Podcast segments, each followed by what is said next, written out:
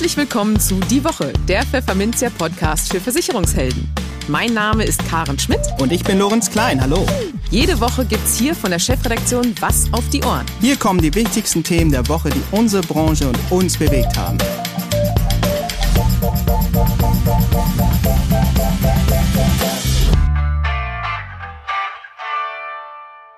Moin aus Hamburg und herzlich willkommen zu Folge 62 unseres Podcasts. Heute ist Freitag, der 15. Oktober 2021. Und diese Themen haben wir heute für Sie.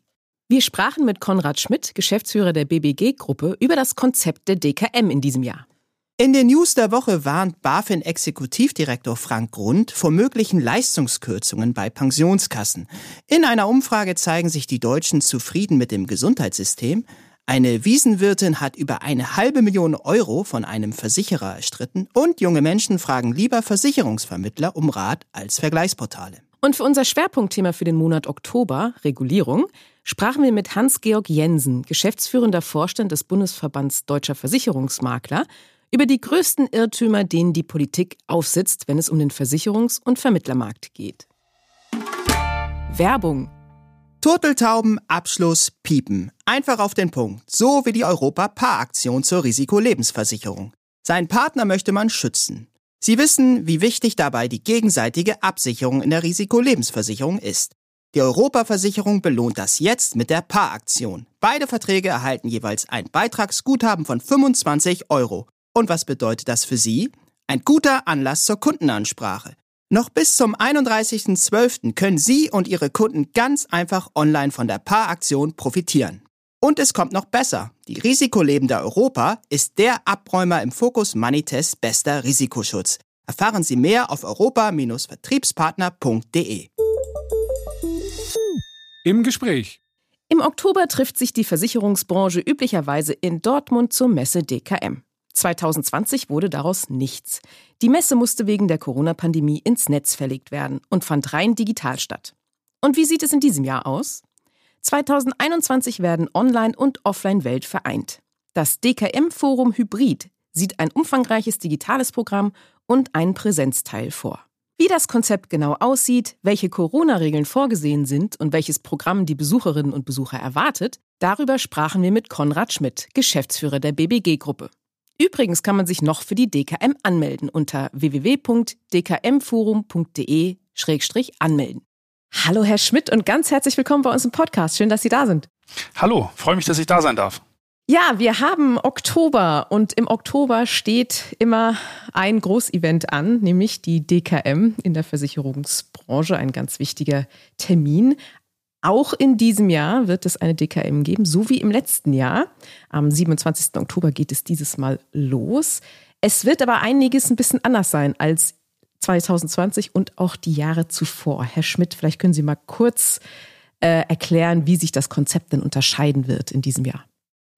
Ja, vielen Dank, mache ich sehr gerne. Ja, im letzten Jahr musste ja die DKM Corona-bedingt, mussten wir auf eine rein digitale äh, Version ausweichen. Hat, glaube ich, technisch auch sehr gut funktioniert. Ist uns gelungen, in kürzester Zeit eine tolle Plattform auf die Beine zu stellen. Und trotzdem war es natürlich ein Kompromiss. Ähm, und jetzt streben wir alle nach dem wieder persönlichen Gespräch in Dortmund. Ähm, und ähm, ja, das Konzept in diesem Jahr sieht so aus, es gibt einheitliche Standauftritte der Aussteller, die einheitlich möbliert sind.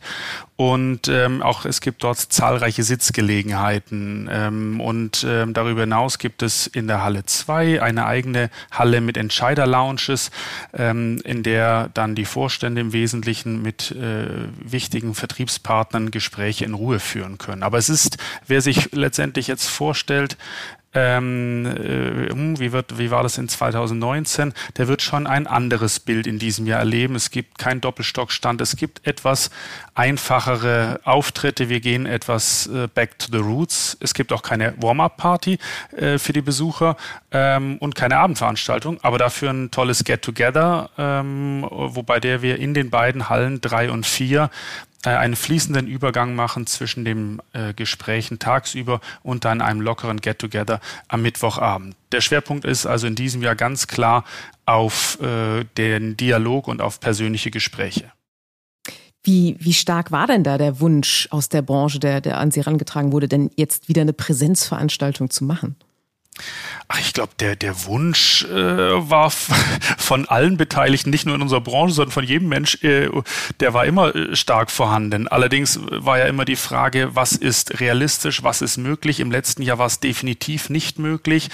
Ähm, und auch in diesem Jahr haben wir uns natürlich äh, immer wieder die Frage gestellt, was ist erlaubt, was ist verantwortungsvoll und was ist dann auch realistisch. Und in, unter dieser Prämisse ist dann letztendlich das diesjährige Konzept entstanden das uns auch immer die Möglichkeit gegeben hätte, auf mögliche veränderte Anforderungen oder veränderte Rahmenbedingungen zu reagieren. Sei es, dürfte man die Maske nur im Sitzen tragen, müsste man irgendwelche Plexiglasscheiben aufstellen. Das waren alles die Überlegungen, die sich dort im Hintergrund äh, befunden haben. Ähm, weil eben der Wunsch äh, ganz klar von allen Beteiligten war, digital ist nett, kann auch funktionieren für mal ein, ja, sagen wir, produktives Abarbeiten einer Thematik, aber letztendlich äh, für das Vernetzen, für die vertrauensbildenden Gespräche geht halt nichts über das, über den Nasenfaktor und damit über ein persönliches Gespräch. Ja, das, das stimmt natürlich. Aber das äh, setzt natürlich auf gewisse Anforderungen an die Veranstaltung. Wie sieht denn da Ihr Corona-Konzept aus? Was, was wird die Besucher denn erwarten vor Ort? Ja, es ist, äh, es war ein spannender Prozess und ich hoffe, das stand heute, jetzt zwei Wochen vor der Veranstaltung, dass das auch weiterhin so bleibt, was wir uns heute überlegt haben und nicht, dass es da noch irgendeine kurzfristige Veränderung gibt. Aber Stand heute ähm, sind nur zugelassen, eben äh, gibt es eine 3G-Beschränkung, also geimpft und genesen ist klar. Das dritte G äh, war lange die Frage, ob es ein PCR-Test sein sollte. Jetzt seit letzter Woche ist die Information, es reicht auch ein Schnelltest, der sechs Stunden alt sein äh, muss, äh, um überhaupt ähm, Zutritt zu bekommen. Darüber hinaus, äh, wie in der Vergangenheit auch, aber in diesem Jahr wirklich ausschließlich, ist eine persönliche Anmeldung im Vorfeld online erforderlich die viel diskutierte und auch emotional behandelte Frage rund um das Thema Maskenpflicht und Abstandsgebot. Ist, sieht die aktuelle Hygieneschutzverordnung des Landes Nordrhein-Westfalen nicht vor für den Innenleben. Heißt, äh, nach der 3G-Prüfung, es wird vor den Hallen also eine Prüfung äh, des 3G-Status erfolgt sein. Und danach, wenn dieses äh, alles durchgelaufen ist, dann kann man auch eine Maske abnehmen. Und dann wird in den Hallen relative Normalität herrschen. Wer möchte, kann natürlich seine Maske noch aufhalten, wenn er sich damit wohler fühlt oder sich daran gewöhnt hat. Ähm, weil er vielleicht irgendwie die normalen Herbstgrippesymptome irgendwie vermeiden will. Aber an sich, es gibt keine Maskenpflicht, es gibt keine Abstandsgeschichte. Natürlich werden wir intensiver lüften. Wir werden auch für die gefühlte Sicherheit jedes Einzelnen mehr äh, auf Reinigung und diese Themen achten. Ähm, aber ansonsten ähm, wird schon wieder relative Normalität vorhanden sein. Ja, das klingt dann so, wenn man drinnen auch keine Masken mehr sieht, wahrscheinlich oder kaum vielleicht. Ähm, Sie sagten es eben schon, jetzt ist die Veranstaltung ja nur noch zwei Wochen weg. Ähm, gibt es denn eigentlich überhaupt noch Karten für Besucher? Ist noch Platz frei? Ja, also es gibt noch äh, Karten. Wir haben ja in diesem Jahr ein bisschen ein besonderes, auch nochmal da ein Konzept. In diesem Jahr eine deutliche Fokussierung auf die Gespräche und auf unsere Hauptkernzielgruppe, die unabhängigen Vermittler mit IHK-Registrierung. Ähm, das zeigt sich auch in unserem allgemeinen Preismodell. Und wir haben auch neu eingeführt, weil wir eben nur einen beschränkten äh, Zutritt an Besuchern pro Tag gewährleisten können, eine No-Show-Gebühr, um die Verbindlichkeit darzustellen. Das sind zwar nur ein symbolischer Wert von 45 40 Euro, soll aber dazu führen, Leute, ähm, schaut, wir freuen uns über jeden, der kommt, äh, der auch nach Dortmund kommt, aber nicht äh, sichert euch jetzt hier kein Ticket und entscheidet euch dann kurzfristig doch nur digital daran teilzunehmen oder eure Terminplanung anders zu priorisieren, ähm, weil das wäre dann schade für diejenigen, die dann irgendwie draußen bleiben würden. Insofern auch hier eine kleine Veränderung unseres Anmeldeverhaltens. Ja, wie viele Besucher erwarten Sie denn so alles in allem oder wie hoch ist Ihr Kontingent, was Sie da haben? Also wir erwarten, und es gibt das Gesamthallenkonzept auch so her, ähm, 3500 Besucher pro Tag. Das ist das, was auch zulässig ist. Ähm, also ähm, ich äh, bin gespannt. Äh, momentan es ist noch, äh, wir müssen noch niemanden absagen und ich gehe davon aus, dass es auch gut hinhauen wird. Ähm, aber ich äh, und trotzdem kann ich auch kein Hehl draus machen. So ein bisschen diese Zurückhaltung ist von seitens der Besucher schon noch vorhanden. Insofern kann ich nur jedem Einzelnen dazu aufrufen und mich äh, meine, meine Freude zum Ausdruck bringen, wenn er den Weg nach Dortmund kommt. Äh, ich denke, weil der Branchentreff, wenn die DKM-Familie sich trifft, sollte jeder, der in der Branche was zu sagen hat, da nach Dortmund vor Ort dabei sein. Mhm. Wie ist denn, Sie sprachen vorhin schon das neue ähm, Standkonzept auch an für die Aussteller, also dass man nicht mehr diese riesigen äh, doppelstöckigen Stände sehen wird, sondern ähm, ein einheitlichere Stände. Wie kommt das Konzept denn bei den Ausstellern an? Ja gut, wir haben dieses Konzept äh, gemeinsam mit den Ausstellern entwickelt. Wir sind ja nur Branchendienstleister und sind da im, natürlich im ständigen Dialog mit unseren wichtigen Kunden und sagen, was ist durchführbar, was ist machbar, was haltet ihr für richtig. Und so ist dieses Konzept entstanden dass wir jetzt äh, so kurz vor äh, Anmeldeschluss, sage ich mal, knapp 180 Aussteller dort gewinnen können, die da sowohl digital als auch vor Ort äh, dabei sind und sich den Besuchern Rede und Antwort stellen. Das freut uns natürlich sehr. Ähm, damit hätten wir gar nicht in dem Umfang gerechnet.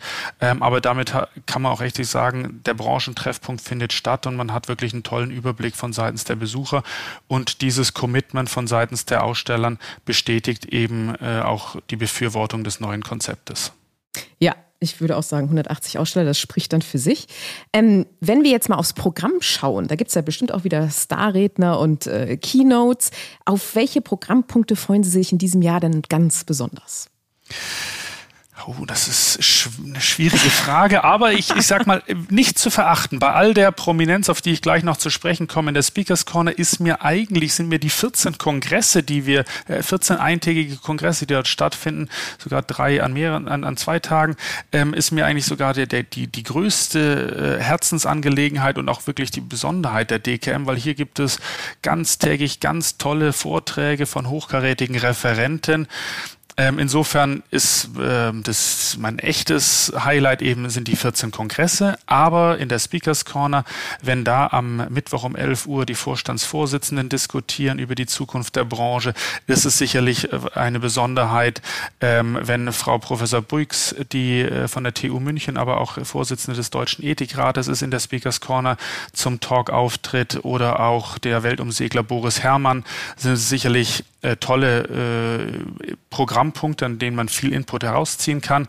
Äh, ganz persönlich, aber das ist auch persönliche Meinung Konrad Schmidt, äh, freue ich mich auf den Vortrag von Joschka Fischer, der ja als ehemaliger äh, Außenpolitiker und natürlich äh, sage ich mal, Ikone der Grünen äh, aktueller ist äh, denn je, auch jetzt aufgrund der Afghanistan-Politik im Hintergrund. Da, glaube ich, wird er uns viel äh, Interessantes erzählen können. Und dann als äh, Abschluss auch äh, Sebastian Kehl, der Verantwortliche bei Borussia Dortmund. Also Fußball ist immer ein brisantes Thema. Insofern glaube ich eine runde Sache und wichtig in dem Zusammenhang, auch diese Pro Programmpunkte werden ähnlich wie alle 14 äh, Kongresse live gestreamt, sodass sie derjenige, der von Paderborn oder von Stralsund eben nicht den Weg nach Dortmund nehmen kann, diese mitverfolgen kann. Genau, das sagt Konrad Schmidt. Ich bedanke mich auf jeden Fall fürs Gespräch. Wir werden nochmal den Anmeldelink äh, in den Show Notes auch verlinken, dass sich auch die letzten Kurzentschlossenen vielleicht noch äh, den Trip nach Dortmund sichern können. Ja, und dann wünsche ich schon mal gutes Gelingen und wir sehen uns dann in Dortmund. Wir sind nämlich, äh, Pfefferminzia ist nämlich auch vor Ort. Perfekt. Ich freue mich. Vielen Dank. Die News der Woche. Die finanzielle Lage einiger Lebensversicherer, vor allem aber die teils besonders prekäre Situation von Pensionskassen, bereitet der Finanzaufsicht BaFin große Sorgen. Man habe eine einstellige Zahl von Pensionskassen besonders im Blick, erklärte Frank Grund, BaFin-Exekutivdirektor für die Versicherungsaufsicht gegenüber dem Tagesspiegel. Hierunter fielen auch jene drei Pensionskassen, bei denen es bereits Leistungskürzungen gegeben habe. Weitere Schmälerung der Leistungsversprechungen hält die BaFin in der Zukunft ausdrücklich für möglich. Wie massiv Pensionskassen und auch Lebensversicherer mit der anhaltenden Niedrigzinsphase zu kämpfen haben, zeigt sich an der Zahl der Unternehmen, die aktuell von der BaFin intensiv überwacht werden. Grund sprach in diesem Zusammenhang zuvor auch schon von Manndeckung. Es sind derzeit rund 20 Lebensversicherer und rund 40 Pensionskassen, bezifferte Grund, was laut Tagesspiegel rund ein Viertel der Lebensversicherer und knapp ein Drittel der Pensionskassen beträfe. Zugleich betonte Grund, dass alle Lebensversicherungen nach jetzigem Stand ihre vertraglichen Verpflichtungen erfüllen könnten. Bei den Pensionskassen würde ich das nicht so sagen, wie der BaFin-Manager hinzufügte. Trotzdem dürfte Kunden von Pensionskassen das Schlimmste erspart bleiben, denn grundsätzlich haftet immer der Arbeitgeber für das Leistungsversprechen einer Pensionskasse. Setzt eine finanziell angeschlagene Kasse also den Rotstift an einer Betriebsrente an, so müsse der Arbeitgeber die Zahlungen so weit aufstocken, dass am Ende wieder der einst arbeitsrechtlich zugesagte Betrag zusammenkomme. Das betonte Stefan Oecking, Partner bei der Unternehmensberatung Mercer gegenüber dem Handelsblatt. Zudem weist die Zeitung darauf hin, dass sich die Situation ab 2022 für Betriebsrentner verbessere, sollte ihre Pensionskasse pleite gehen. Dank einer Gesetzesreform springe dann der Pensionssicherungsverein ein, wenn auch der Arbeitgeber ausfalle. Dass dem so ist, bestätigte aktuell auch BaFin-Mann Grund im Tagesspiegel. Etwa 90 Prozent der Versicherten in Pensionskassen seien ab Januar 2022 abgesichert durch die Haftung des Arbeitgebers und der Sicherungseinrichtungen. Das Gesundheitssystem hierzulande kommt gut an. 93 Prozent der Deutschen in der privaten Krankenversicherung gaben im Rahmen einer Umfrage des Versicherers Continentale an, zufrieden oder sehr zufrieden mit den Leistungen zu sein. Das sind acht Prozentpunkte mehr als noch 2020. Von den Bundesbürgern in der gesetzlichen Krankenversicherung sagten das 78 Prozent und damit genauso viele wie im Vorjahr. Auch bei den Kosten für die Krankenversicherung kommt aus der Bevölkerung ein Daumen hoch. So zeigten sich 78 Prozent der Pkv-Kunden zufrieden oder sehr zufrieden. Bei den GKV-Mitgliedern waren es mit 77 Prozent fast ebenso viele. Das macht einen Anstieg von sieben Prozentpunkten im Vergleich zum Vorjahr. Die Studie hat jedoch nicht nur Positives aufgedeckt.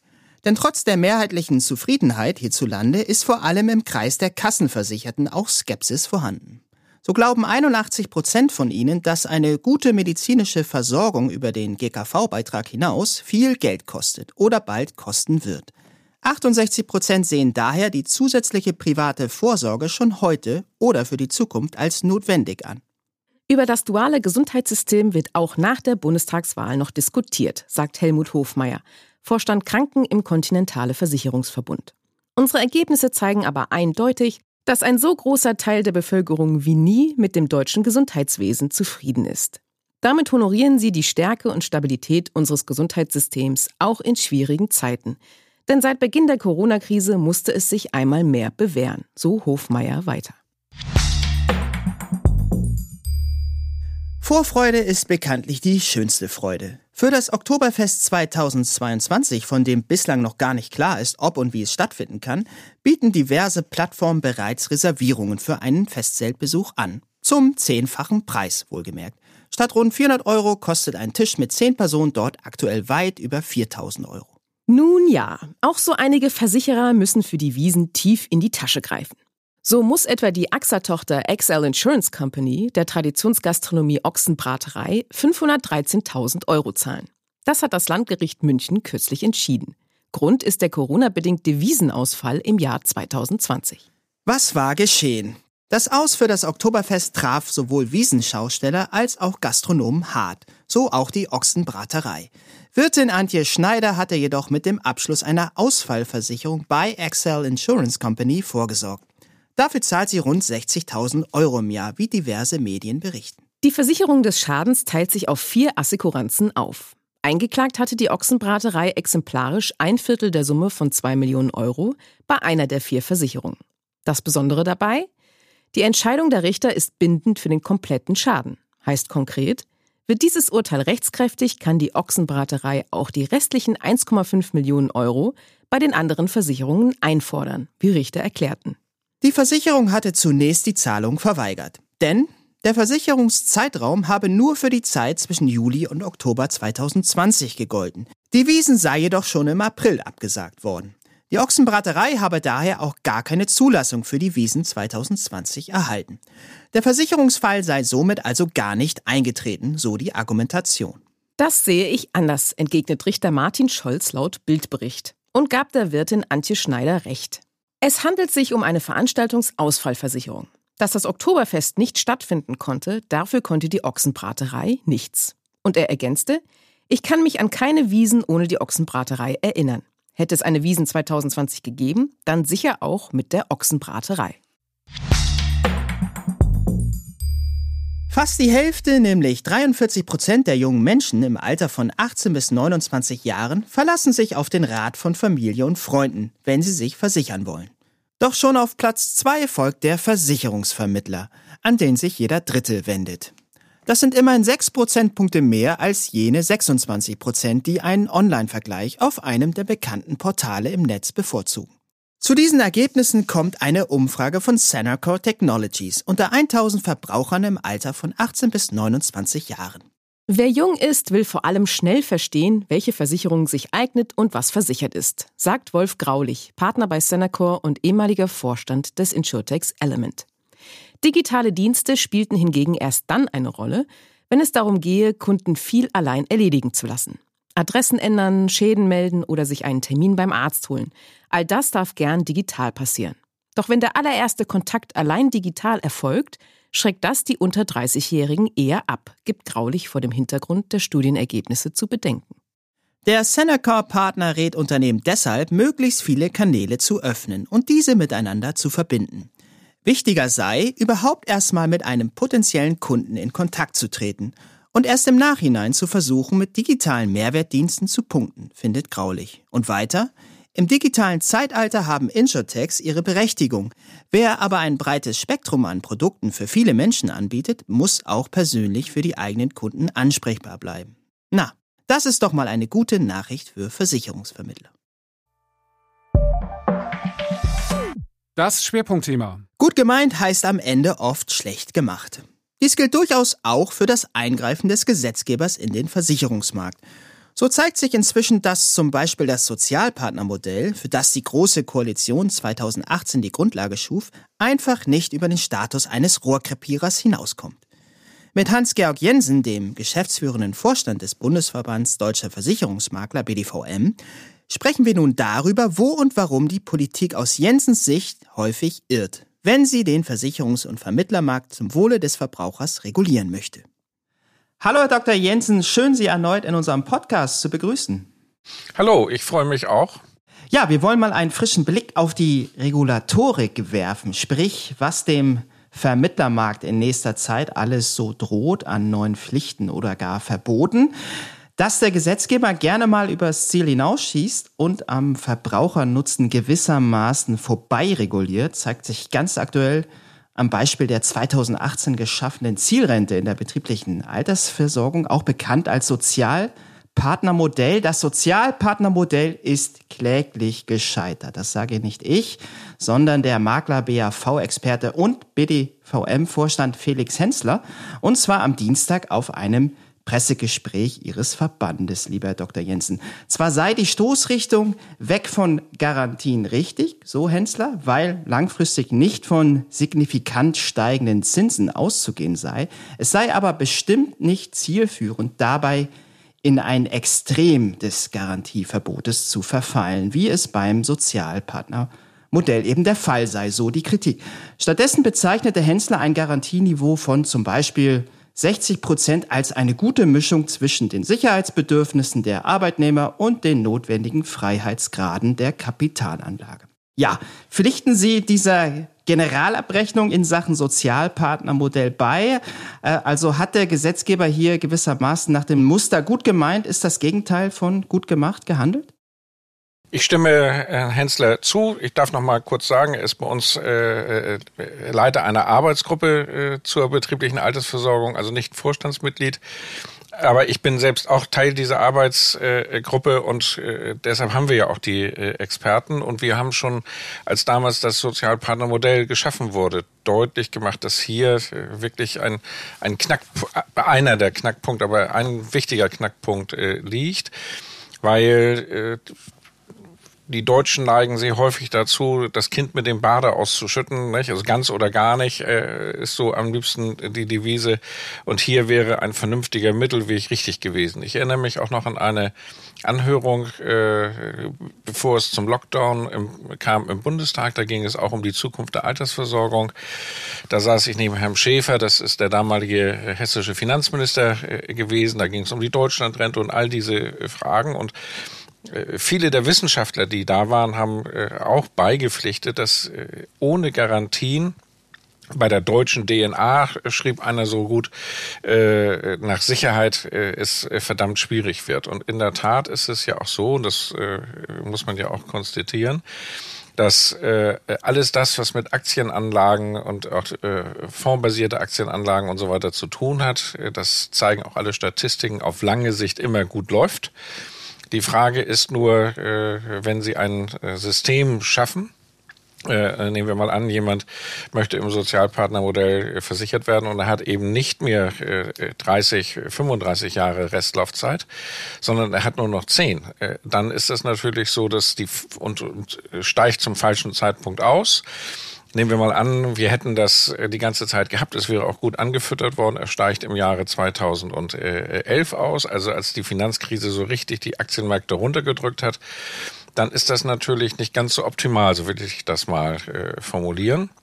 Und deshalb macht eine Altersabsicherung, die ganz ohne Garantien auskommt, breiten Bevölkerungskreisen Angst. Äh, die haben dann auch noch solche Sprüche äh, im Kopf wie, wer an der Börse ein kleines Vermögen machen äh, will, muss ein großes einsetzen. Das zeigt so ein bisschen, wo wir stehen und äh, wir, wir auch, äh, auch als Verband sind natürlich ganz froh, dass die Bevölkerung sich mehr auch diesen Anlageformen äh, geöffnet hat. Nachdem wir so etwas wie Telekom hatten, so Wirecard, ich muss da jetzt nicht die, die Zwischenschritte alles äh, auch nochmal aufführen. Äh, und insofern ist das schon bewundernswert, dass sie risikofreudiger ge äh, geworden sind. Aber diese Risikofreude geht nicht zu einem gänzlich ungesicherten System. Und das merkt man gerade beim Sozialpartnermodell äh, ganz deutlich. Und äh, mein Kollege Hensler hat das gestern auch nochmal deutlich gemacht, dass wenn es ein äh, Garantieniveau von x zu y Prozent äh, gibt, also nicht 100 Prozent, aber auch nicht null, äh, äh, wie es äh, dort vorgesehen war, sondern ich sag mal irgendwas um die 50, 60, 70, 40, da kann man verschiedene Rechenmodelle fahren dann würde die Rendite immer noch äh, recht gut sein äh, in diesen Renditeberechnungen, aber der Sicherheitsfaktor wäre deutlich höher und das würde zur Akzeptanz deutlich beitragen. Dass die Veranstaltungen Ihres Verbandes immer mal auch für eine Schlagzeile gut sind, zeigte ein Symposium des BDVM vor gut zwei Wochen. Dort nahm unter anderem Dorothea Mohn, Leiterin des Finanzmarktteams beim Verbraucherzentrale Bundesverband teil. Sie erklärte O-Ton, wir wollen, dass man damit aufhört, dem Verbraucher zu sagen, dass langfristiges Sparen mit Garantieprodukten gemacht werden soll. Das ist aus unserer Sicht falsch. Ich gehe so weit und sage, dass darin sogar eine Falschberatung liegt. Frau Mohn hat dann im Nachhinein gegenüber den Kollegen von Pro Contra versucht, diese Position ein wenig zu entschärfen ob ihr das gelungen ist, muss jeder Hörer selbst entscheiden. Jedenfalls erklärte sie da danach, dass in der Beratung auch die negativen Konsequenzen einer Garantie beim langfristigen Sparen gegenüber den Sparern dargestellt werden müsste. Wenn das aber vernachlässigt wird und trotzdem Garantieprodukte angeboten werden, sind Verbraucher an dieser Stelle falsch beraten. So Mohn. Ja, inwieweit befürchten Sie vor diesem Hintergrund, dass der Handlungsspielraum beim Thema Garantien für Versicherungsmakler in Zukunft immer kleiner wird? Also ich befürchte das nicht, weil das, was Frau Mohn deutlich gemacht hat, ich will es nicht so hart formulieren, aber im Kern schon auf einer äh, schrägen ich will nicht sagen falschen äh, Prämisse aufgesetzt hat. Es ist doch völlig klar, jedenfalls weiß ich das von unseren Mitgliedern, dass selbst im Einzelversicherungsgeschäft, also gegenüber ganz normalen äh, Kunden, äh, deutlich gemacht wird, was Garantien kosten, äh, was flexiblere Produkte an äh, Chancen bieten, aber zu Chancen gehören dann eben auch, auch Risiken. Und dann äh, hängt es natürlich auch, und das ähnelt äh, dem gleichen Vorgang wie auch eine vernünftige Beratung in einer Sparkasse der Bank natürlich auch von dem Bewusstsein des Kunden ab, welche Risiken ist er bereit einzugehen. Wenn er da vernünftig aufgeklärt wird und er sagt, ich bin risikoavers, ich möchte keinerlei Risiko eingehen, äh, Inflation und diese ganzen Sachen äh, scheren mich nicht. Ich habe was, was ich mitgemacht und ich möchte nicht nochmal äh, das und das erleben dann wird ein andere, eine andere Produktkategorie herauskommen, äh, als äh, wenn jemand sagt, ja, ich bin risikofreudig, ich habe einen langen Horizont, äh, sagen wir mal 30 Jahre, wenn es ein 30-Jähriger abschließt. Äh, da kann ich auch gewisse Risiken eingehen, weil auf lange Sicht äh, das und das äh, als gesetzt oder äh, als wahrscheinlich gilt, äh, dieses Risiko bin ich bereit einzugehen. Das führt zu völlig unterschiedlichen Kategorien. Und das, was Frau Mohn hier als äh, Gefahr hingestellt hat, äh, nämlich, dass die Leute alle in Garantieprodukte getrieben wären, das setzt auf äh, werden, das setzt auch voraus, dass es überhaupt eine Vielzahl von solchen Produkten am Markt überhaupt noch gibt. Das Gegenteil ist aber äh, der Fall, sondern die meisten Versicherer haben sich ja von diesen Garantieprodukten äh, verabschiedet. Und ich sage auch mal ganz deutlich, äh, wir haben ja nicht nur die Garantiefrage, wir haben auch die, die Frage, mit welchen Sätzen rechnen wir nachher, wenn äh, jemand in Rente geht, also die Stichwort die Rentenfaktoren.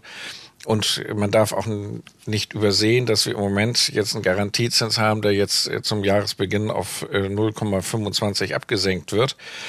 Das alles spricht äh, nicht dafür, dass die Versicherer sagen, boah, das sind also unsere Produkte, die wir jetzt wieder neu auflegen, sondern der Trend geht eher dahin, Produkte mit weniger Garantien anzubieten. Das ist deutlich der Marktstandard bis hin zu gar keinen. Und das spiegelt und reflektiert natürlich auch nachher die Beratung jedes Versicherungsvertreters und speziell natürlich der Versicherungsmakler und unserer Verbandsmitglieder wieder. Sie selbst haben gestern ein Thesenpapier veröffentlicht mit der Überschrift Cottage oder Honorar oder gar nicht. Zeitgeist ist kein Erfolgsgarant. Darin wollen Sie mit Irrtümern und falschen Vorstellungen aufräumen, die in zahlreichen Teilen der Gesellschaft und Politik existieren. Ein solcher Irrtum sei zum Beispiel, und das knüpft an meine bisherigen Fragen zum Thema Garantie an, dass man die Leute nur richtig aufklären müsse, dann würden sie auch bei der Altersversorgung mehr Risiko eingehen wollen. Das ist also ein Trugschluss aus Ihrer Sicht. Können Sie unseren Hörerinnen und Hörern einmal kompakt zusammenfassen, welches Fazit Sie denn aus den von Ihnen gesammelten Irrtümern ziehen und was die Politik daraus im besten Falle ableiten sollte? Also das äh, Fazit äh, aus meiner Sicht ist, und ich fange mal ganz hinten an, dass das bisherige Provisionssystem in vielerlei Hinsicht äh, das sozialere Vergütungsinstrument ist. Äh, ich wie gesagt, ich zäume das Pferd mal von hinten auf, denn ähm, es ist so, dass beim Honorarsystem äh, sicherlich Leute sparen würden, nämlich die schönen, reichen und gesunden.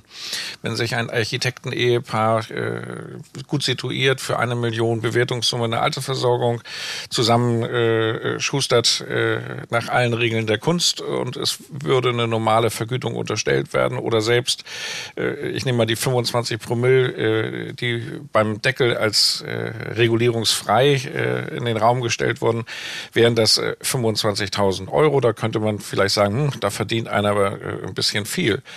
Es wird aber dann nicht geguckt, dass es zugleich vielleicht den nicht ganz gesunden Fliesenleger gibt, der äh, auch eine Lebensversicherung äh, kombiniert mit Berufsunfähigkeit und so weiter äh, abschließen möchte, wo sie Schwierigkeiten haben, den überhaupt einzudecken wo dann äh, der Arbeitsaufwand im Verhältnis zu dem, was auch zu der Einzahlungssumme und der Bewertungssumme bei rauskommt, äh, deutlich höher ist dann haben sie da ein Problem. Nun lässt sich äh, entweder das Architekten-Ehepaar oder der Fliesenleger nach äh, fünf Jahren dann auch noch scheiden. Ein Drittel aller Ehen geht äh, hops, dann kommt zusätzliche Arbeit auf einmal. Wenn sie das im Honorarsystem abfragen würden, dann wäre es so, dass äh, die Hilfe dann äh, wieder extra Geld kostet. Gerade dann, wenn sie zusätzliche Aufwände nicht gebrauchen können, fällt es dann an. Das haben wir der Kommission auch im Kompositbereich liebevoll erklärt und sie hat dann auch damals, äh, auch als es um die IDD und IMD, die, die beiden Vermittlerregulierungen ging, davon einen Abstand äh, genommen. Das ist also äh, ein Lerneffekt. Wir haben dann die Situation gehabt, dass in diesem Bereich ja die Abschlussprovision, der, der Jagd nach der Provision, äh, äh, die Gier äh, Treiber war zu sagen, nein, das ist ein ganz schlechtes System. Da darf ich dran erinnern, dass wir mit der IMD, dass wir mit dem Lebensversicherungsstärkungsgesetz und diesen ganzen Gesetzgebungssachen, wir haben äh, Neuregelungen bekommen haben. Wir haben besser ausgebildete Vermittler. Wir haben die Frage der Wünsche und Bedürfnisse, die geprüft werden muss. Wir haben die Situation, dass die Stornohaftzeiten deutlich verlängert äh, worden sind. Und wenn Sie all diese Sachen nehmen und die Kortagen sind ja auch, oder Provisionen sind ja auch nicht in den Himmel gewachsen in den letzten Jahren, sondern es war das Gegenteil der Fall. Deshalb hatte man ja auch 2014 äh, die Zilmerungssätze runtergenommen. Dann zeigt es, dass das Abschlussvergütungssystem was die Interessenkonflikte äh, betrifft äh, und äh, was äh, die, die äh, Querschnitt oder Quersubventionierungsfunktion betrifft, ein System ist, wo keiner zwar den Echtpreis bezahlt, aber alle einen äh, doch akzeptablen Preis, der es Versicherungsvermittlern ermöglicht, äh, vernünftig äh, zurande zu kommen. Wenn man dann sieht, dass die klassischen Versicherungsberater, wenn sie äh, Stundenlöhne aufrufen, eher so äh, im Anwaltsbereich zwischen 120, 150, 170 Euro, Klammer auf, natürlich ohne Mehrwertsteuer, Klammer zu sind, dann kann man sich ausrechnen, dass einfachste Bevölkerungskreise äh, da nicht richtig gut äh, zurechtkommen. Das haben wir in Großbritannien so gesehen, wo schlicht und einfach 80 Prozent der Bevölkerung beratungslos gestellt wurde. Wir haben Ähnliches auch in den skandinavischen Ländern gesehen. Weil das so ist, hat man dann auf einmal gesagt, okay, dann führen wir solche Fondsmodelle ein, wo die Leute überhaupt nicht mehr äh, selbst entscheiden können, sondern werden einfach verpflichtet einzuzahlen. Das ist quasi die Abschaffung des Selbstverantwortungsprinzips. Es ist klar, wir stehen auf dem Standpunkt, dass der Bürger selbst entscheiden muss, das und was er für seine Altersversorgung tut.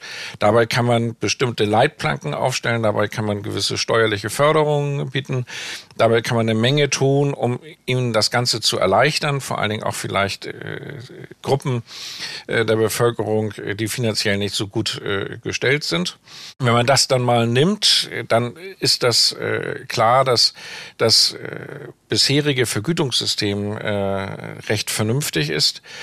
Es kostet Geld, Beratung kostet Geld, da brauchen wir nicht äh, drüber zu sprechen. Aber, und jetzt kommen wir, äh, ich habe ja gesagt, ich zäume das Pferd von hinten auf.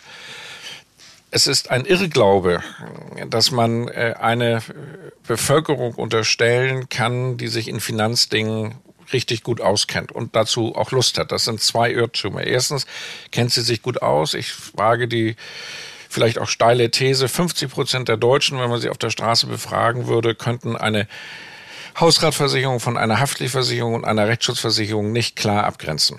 Und dass dann jemand sich hinsetzt an einem Sonntagmorgen und sagt, ich arbeite mir das alles äh, mal schlicht und einfach äh, in meiner Freizeit im Internet, äh, wenn ich das, wenn ich daran glauben würde, nicht, das äh, halte ich für eine Lebenslüge äh, in Anführungsstrichen.